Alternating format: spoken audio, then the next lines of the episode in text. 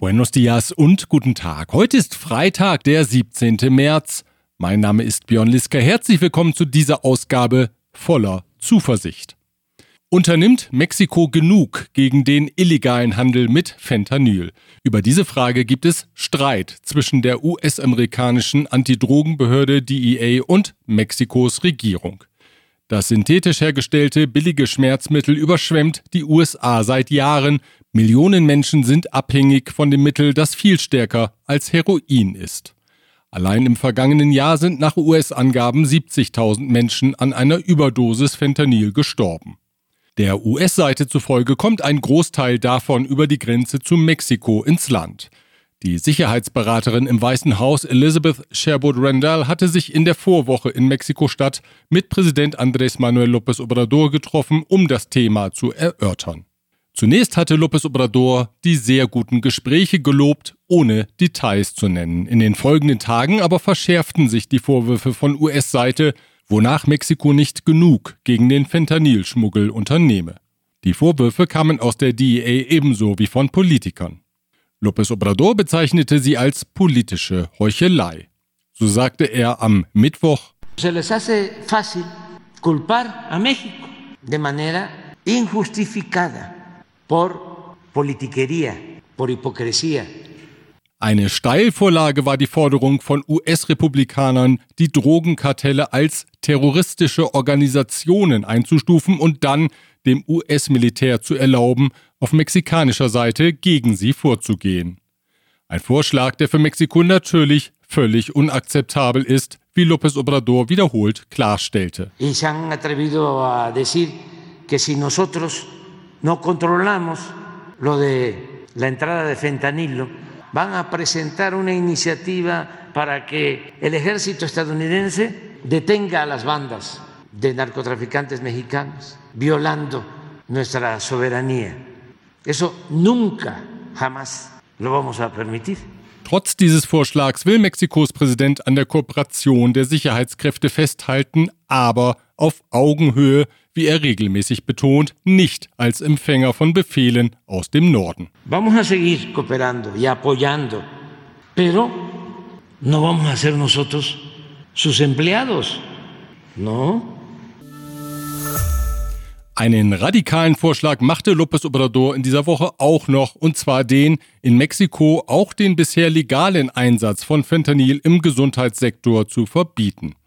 Im Bestreben der US-amerikanischen Kritik, den Nährboden zu entziehen, wolle er von Medizinern prüfen lassen, ob Fentanyl durch andere Substanzen ersetzt werden könne.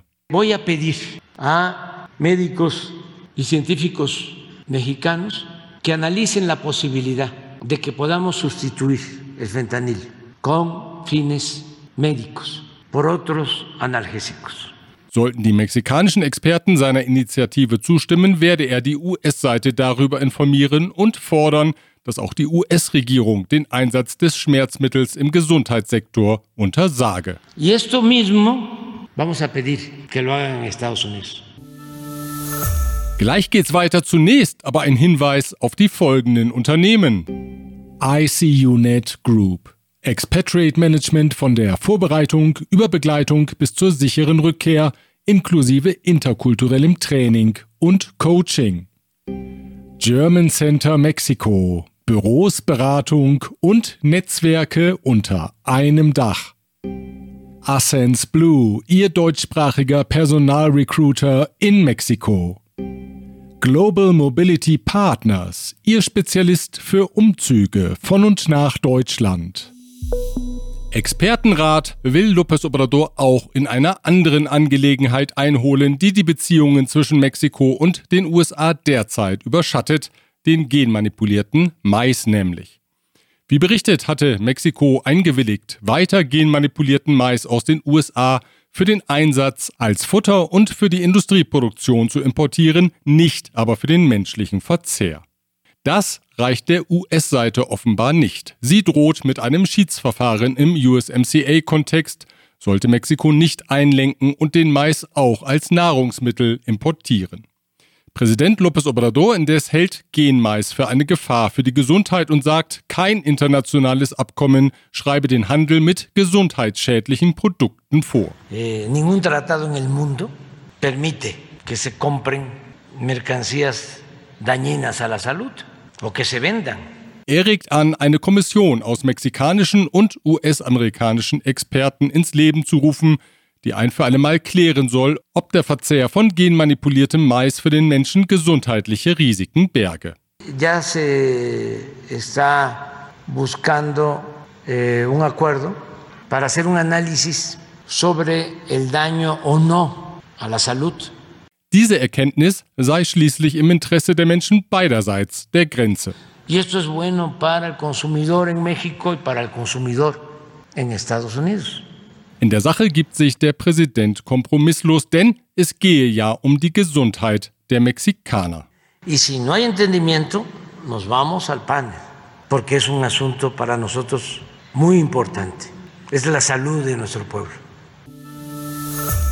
Wir bleiben beim Thema Schiedsverfahren. Kanadas Regierung nämlich prüft derzeit die Möglichkeit, im USMCA-Kontext ein Verfahren gegen Mexiko anzustrengen.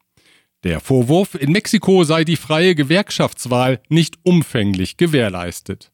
Den Antrag auf das Verfahren hatte die größte private kanadische Gewerkschaft Unifor gemeinsam mit der unabhängigen mexikanischen Gewerkschaft der Automobilindustrie gestellt, dem Sindicato Independiente Nacional de Trabajadores y Trabajadoras de la Industria Automotriz, abgekürzt Cintia. Anlass für das Hilfegesuch der mexikanischen Gewerkschaft ist, Berichten zufolge, die Situation bei einem deutschstämmigen Automobilzulieferer, der im Bundesstaat Guanajuato unter anderem Schläuche für Kühlsysteme und Bremsleitungen produziert. Über das Thema spreche ich jetzt mit Thomas Karik, einem Experten für Mexikos Automobilindustrie. Er war lange für einen großen deutschen Hersteller tätig und berät jetzt mit seiner Agentur T-Consult Unternehmen bei Compliance-Themen. Herr Karik, ordnen Sie den Fall doch bitte einmal für uns ein. Was ist denn da genau los in Guanajuato?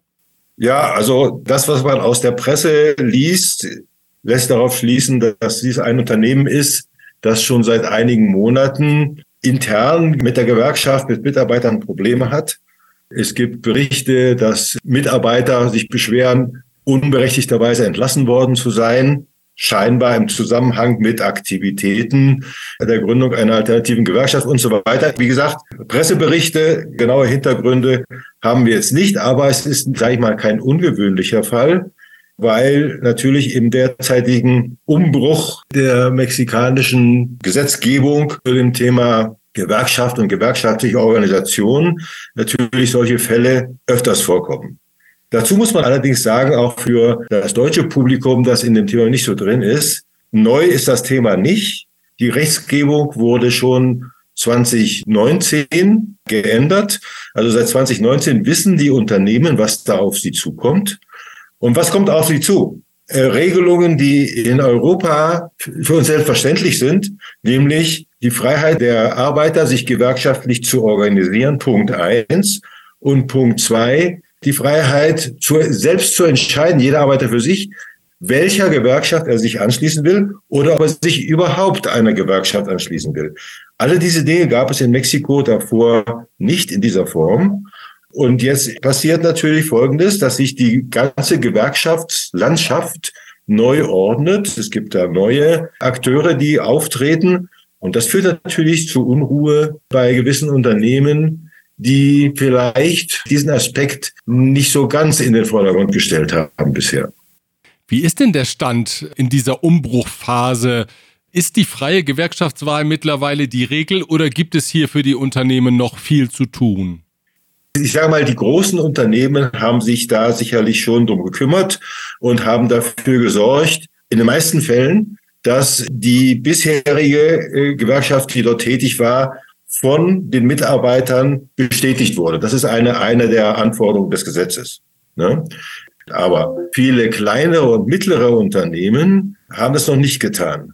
Die Statistik sagt, dass also die allermeisten der kleinen mittleren Unternehmen bisher do, dort keine Fortschritte gemacht haben. Und sage ich mal, hier gibt es Stichtage, hier gibt es Termine. Ja, ein Termin ist der Mai dieses Jahres 2023, ja, wo die Bestätigung des bestehenden Tarifvertrages zumindest angemeldet werden muss. Ja, äh, da bleibt also nicht mehr viel Zeit. Ja. Da muss man natürlich Folgendes dazu sagen noch: Das ist ein Thema der Gewerkschaften. Die Gewerkschaften müssen dafür sorgen, dass das passiert. So ist es zumindest, steht es auf dem Papier. Das heißt, das Unternehmen kann nur indirekt Einfluss nehmen auf diesen Prozess. Das ist eine zusätzliche Schwierigkeit.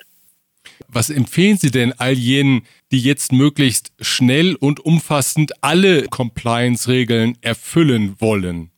Sie haben eigentlich drei Alternativen. Einmal die vorhandene Gewerkschaft aktivieren. Aktivieren heißt, dass die, die Gewerkschaft Präsenz zeigt, dass die Gewerkschaftsvertreter von den Mitarbeitern akzeptiert werden, dass die Gewerkschaftsvertreter innerhalb der Mitgliedschaft bekannt sind und dort auch, sage ich mal, Einfluss haben. Das ist sicherlich die beste Alternative. Ja. Nun ist das leider nicht immer der Fall, weil sich die Gewerkschaften zum Teil um die Unternehmen auch nicht so kümmern. Die andere Alternative, etwas schwieriger ist, einen geordneten Prozess zu finden, in dem eine neue Gewerkschaft, die diese Anforderungen erfüllen kann und will, den Tarifvertrag übernimmt. Die dritte Möglichkeit ist, eine hausinterne Gewerkschaft zu gründen. Das heißt, sich unabhängig zu machen von Gewerkschaftsorganisationen und eine Gruppe von Mitarbeitern dazu motivieren und, und zu unterstützen, eine hausinterne Gewerkschaft zu bilden. Alles mit der Schwierigkeit verbunden, dass eine Mehrheit der Belegschaft dem zustimmen muss. Ne? Dafür muss man natürlich sorgen. Das heißt, das gute Betriebsklima im Unternehmen ist eine Voraussetzung dafür, dass unter anderem auch solche Dinge gut funktionieren. Sagt der Geschäftsführer der Agentur T-Consult, Thomas Karik. Gleich geht es weiter, zunächst aber der Hinweis auf folgende Unternehmen. Rödel und Partner, ihre maßgeschneiderte Wirtschaftskanzlei. Protection Dynamica, ihr deutschsprachiger Versicherungsmakler mit internationaler Erfahrung Seit 67 Jahren vertrauensvoll an der Seite von Privat- und Firmenkunden. Von Wobesser Isiera, Ihre Anwaltskanzlei mit einem spezialisierten German Desk. Das Nationale Institut für den Zugang zu Regierungsinformationen, INAI, steht kurz davor, handlungsunfähig zu werden. Der Grund, Präsident López Obrador hat zwei vom Senat für das Leitungsgremium des INAI benannte Personen abgelehnt. Die Nominierungen hatte der Führer der Morena-Senatorin Ricardo Monreal ausgehandelt. Der ist zwar Parteifreund des Präsidenten, aber bei diesem in Ungnade gefallen. Monreal spielte das Veto des Präsidenten als ganz normalen Vorgang herunter und kündigte an, der Senat werde erneut über die Personalien entscheiden. Wenn nötig auch zwei weitere Male, bis der Präsident kein Vetorecht mehr habe. Si el presidente de la República veta una segunda propuesta, eh, entonces tendremos un tercer acto eh, de una propuesta nueva y esa propuesta se respetará. Ya no se puede vetar. Das INAI ist dem Präsidenten seit Jahren ein Dorn im Auge. Er argumentiert, seine Regierung sei ohnehin transparent und frei von jeder Korruption, deswegen sei ein solches Institut gar nicht nötig. Am morgigen Samstag übrigens, dem 18. März, lädt der Präsident zu einer weiteren Großkundgebung auf den Zockerlo der Hauptstadt. Anlass ist diesmal die Enteignung der Erdölindustrie vor 85 Jahren. Zahlenmäßig wird mit einer der größten bisherigen Veranstaltungen der Morena-Anhänger gerechnet. Nationalistische Töne und Verkehrsprobleme in der Hauptstadt sind inklusive. In der vergangenen Ausgabe hatten wir über einen Vorfall in Nuevo Laredo berichtet, bei dem Soldaten fünf junge Menschen erschossen hatten, die auf dem Rückweg von einer Diskothek nach Hause waren. Der Staatssekretär im Innenministerium Alejandro Encinas hat die Tat jetzt in ungewöhnlicher Deutlichkeit als Exekution bezeichnet. No se trató de un enfrentamiento, fueron ejecutados. Zwar stehe der abschließende Untersuchungsbericht noch aus, aber klar sei, dass die jungen Leute unbewaffnet gewesen seien und der Tat keine Aggression vorausgegangen sei. Encinas ist das einzige Mitglied der Regierung, das sich bisweilen mit Kritik am Militär zu Wort meldet. Das Militär des Landes übrigens, es wird immer stärker. Nicht nur was im Inneren seine Rolle als Wirtschafts- und Kontrollfaktor betrifft, sondern auch als Armee im internationalen Vergleich. Das geht aus der jetzt veröffentlichten Aufstellung Global Firepower hervor, die seit 2006 die Stärke der Armeen in 145 Staaten untersucht. Demnach verbesserte sich Mexikos Militär zwischen 2022 und 2023 um elf Positionen und belegt jetzt den 31. Rang. Die Stärkung ist eine Folge der Einbindung der Guardia Nacional in die militärischen Strukturen. Zudem, so heißt es, sei der Verteidigungshaushalt in der bisherigen Amtszeit von Präsident López Obrador um gut 50 Prozent gewachsen. Die ersten Plätze des Rankings belegen die USA, Russland, China und Indien. Deutschland kommt auf Rang 25. Mexikos Ex-Präsident Felipe Calderón mag sich nicht von seinem ehemaligen Sicherheitsminister Genaro García Luna lossagen.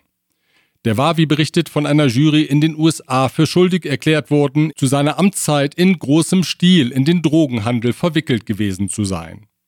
Calderón sagte nun, er habe Zweifel an der Entscheidung der Jury.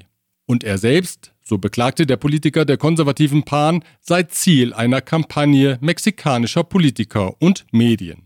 Immer wieder wird bezweifelt, dass Calderon nichts von den Machenschaften seines Sicherheitsministers wusste. Auch Parteifreunde fragen sich hinter vorgehaltener Hand, warum er bis zum Schluss an dem schon zu seiner Amtszeit umstrittenen Minister festhielt. Gleich geht es weiter. Zunächst erlauben Sie mir aber einen Hinweis auf folgende Unternehmen.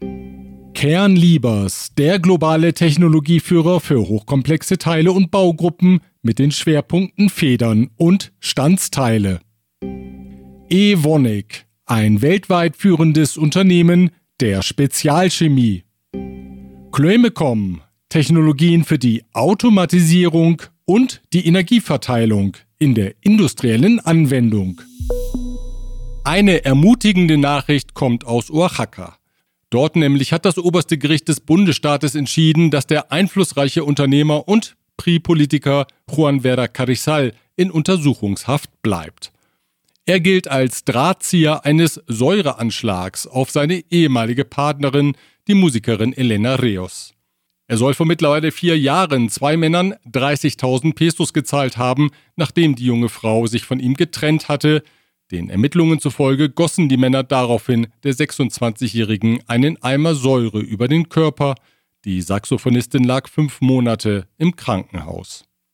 Ein Richter hatte kürzlich entschieden, der Unternehmer könne aus der Untersuchungshaft in Hausarrest wechseln. Das hatte für einen empörten Aufschrei in der Öffentlichkeit gesorgt. Das oberste Gericht hat die Entscheidung nun revidiert und den Richter von dem Fall abgezogen. Guten Tag, Embajador. Das ist der Name eines neuen Podcasts, den Sie sich merken sollten, denn es ist der Podcast von Deutschlands Botschafter in Mexiko, Wolfgang Dold. Der freut sich jetzt, mit der ersten Episode online zu sein. Guten Tag, me da mucho gusto estar aquí. Mit dem Podcast möchte der Botschafter einen Dialog anstoßen und erfahren, was und wie die Mexikaner über Deutschland denken. Me interesa mucho saber qué es lo que piensa la gente aquí en México sobre Alemania. Und es soll um Themen gehen, die Deutschland und Mexiko verbinden. Me gustaría hablar sobre los diferentes temas que unen Alemania y México. Ahí hay muchas cosas de las que podemos hablar. La cultura, la economía, la ciencia, el deporte. In der Premierenausgabe stellt sich Botschafter Dold vor und berichtet von seinen ersten Eindrücken in Mexiko.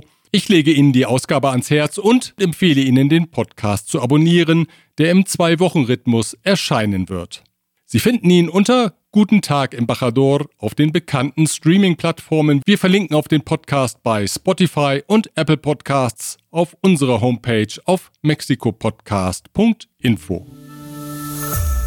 Jetzt haben Sie also einen Audiotipp fürs Wochenende und einen Lektüre-Tipp habe ich auch noch für Sie. Und zwar einen voller Zuversicht. Die Zuversicht gehört ja besonders bei den Regierenden zur rhetorischen Grundausstattung – wenn etwa im in Schieflage geraten, dann sagt der, bei uns gar kein Thema. Les puedo decir que ahora Eh, no es como en los tiempos del neoliberalismo, que en efecto, ¿no? Les daba gripa en Estados Unidos y aquí nos daba pulmonía. Ahora es al revés. Allá pueden quebrar los bancos, como está sucediendo, y aquí no pasa nada. O pasan cosas buenas. Wenn aber ein auf globale Risiken spezialisierter Analyst ebenfalls voller Zuversicht sagt, Mexiko stärken seien stärker als Mexiko schwächen, dann ist das der Lektüre wert. Ian Bremmer ist ein US-amerikanischer Politikwissenschaftler und spezialisiert auf die Transformation von Staaten und globale politische Risiken. Auf seinem Portal G0 schreibt er jetzt unter dem Titel Advantage Mexico über Mexikos Chancen, aus den derzeitigen Verschiebungen im politischen und wirtschaftlichen Weltgefüge als Gewinner hervorzugehen. Allen Unkenrufen zum Trotz vertraue er auf die Stärke der mexikanischen Institutionen und demokratischen Gegengewichte. Das ist lesenswert. Wir verlinken dorthin von mexikopodcast.info aus. Und dann ist da noch der Grauwal. Von dem erreichen uns gute und völlig unpolitische Nachrichten aus dem Bioreservat El Biscaino in Baja California Sur. Dort nämlich erholt sich der Bestand der mächtigen Meeressäuger. Bei der jüngsten Zählung vom Dezember bis März wurden 1364 Grauwale gezählt. Das sind 238 Grauwale mehr als vor einem Jahr. Da freut sich der Mensch und der Grauwal sowieso.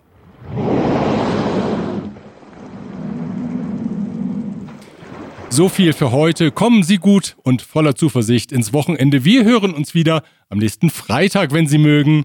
Bis dahin.